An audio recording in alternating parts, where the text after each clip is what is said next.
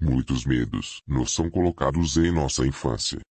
Muito desses medos são fantasias, sonhos ou pesadelos de nossos pais que apenas nós passam adiante.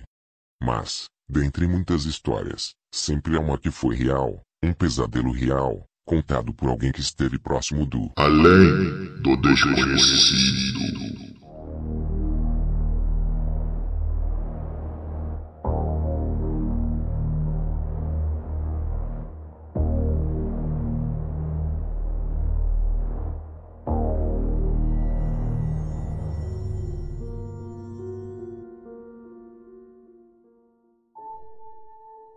Quando Fábio era jovem, uma antiga superstição, muito comum no interior, lhe era contado pelos seus pais. Ele nunca deveria subir em uma árvore à noite, pois o dono da árvore poderia tirá-lo de lá de cima à força. Ele nunca entendeu o que, ou quem de fato, seria esse dono da árvore. Ficando com aquela história, guardada no fundo de sua memória, durante anos.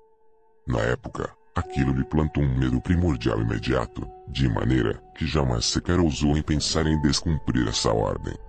Após isso, muitos anos se passaram, e hoje em dia, trabalhando como policial e morando na cidade grande, essa história havia ficado perdida em suas lembranças. Até que um dia, ele seria testemunha do que aconteceria com quem descumprisse essa ordem havia sido socorrida e levada para o hospital às pressas. Seu estado de saúde não era nada confortável. Além de mordidas profundas por todo o seu corpo, havia uma suposta tentativa de homicídio contra ela, ocorrido no momento em que a jovem iria descer de uma árvore. As mordidas que a moça sofreu, somado à queda, geraram graves ferimentos. Os médicos naquele momento estavam na mesa de cirurgia, lutando para salvar sua vida. Horas atrás, ela havia ouvido uma história antiga e bizarra, muito parecida com a história que Fábio havia ouvido em sua infância. O ceticismo da jovem fez com que ela resolvesse colocar tudo aquilo que havia escutado à prova, fazendo o contrário do que havia sido avisada para não fazer. Assim que aquela história chegou aos seus ouvidos, Fábio automaticamente resgatou a história que havia ouvido em sua infância.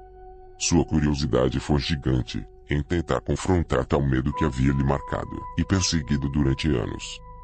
Principalmente, após saber que Luana não havia resistido aos ferimentos, acabando vindo a óbito. Seja lá quem tivesse feito aquilo, não se assemelhava a qualquer tipo de bicho conhecido, ou dentição humana. Ou estava com muita fome, ou com muito ódio. Eram mordidas grandes e muito dolorosas, com certeza isso influenciou em sua queda, deixando marcas por todo o seu corpo, até mesmo em suas costas.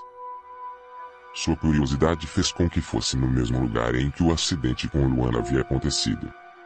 Precisava ver com seus próprios olhos se aquilo que lhe foi contado no passado era apenas coisa de sua imaginação, ou se havia algo de real. Lamentava muito a morte da menina, mas precisava sanar suas próprias perguntas no qual sempre guardou consigo, e que por vergonha, nunca foram faladas para ninguém. Ele precisava saber se de fato existia, como era, e com o que se parecia o tal bicho da árvore. Ao chegar no local do acidente, ele olha fixo para cima, na tentativa de identificar algo. O escuro da noite e as folhagens encobrem aquilo que poderia estar além de um simples olhar. Ele vê um borrão se mover. Definitivamente havia algo lá. Medo e ansiedade lhe consome naquele momento. Como sendo um policial, não queria admitir que uma inocente história, para intimidar crianças, pudesse impedi-lo de comprovar um homicídio, e se dispõe a subir na árvore, contrariando seu medo e a voz de alerta que vinha do fundo de seu ser.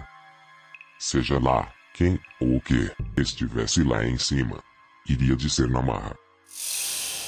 Com sua arma em sua cintura, ele começa a subir. À medida que sobe, ele sente um calafrio.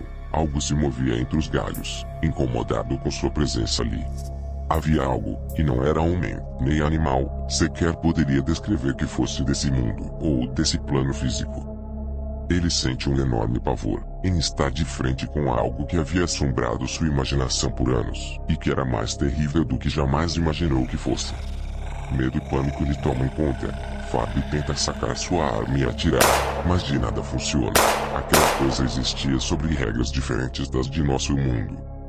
Ele tenta descer rapidamente, mas a criatura o pega antes que colocasse os pés no chão. A criatura ataca brutalmente, sem dar chance de sobrevivência. Seu corpo fica dependurado sem vida até que outros da equipe chegassem para socorrer. Mas, naquele momento já era tarde demais. Seja lá o que tenha devorado sua alma, estava além de nosso conhecimento. Estava na fronteira do além do desconhecido.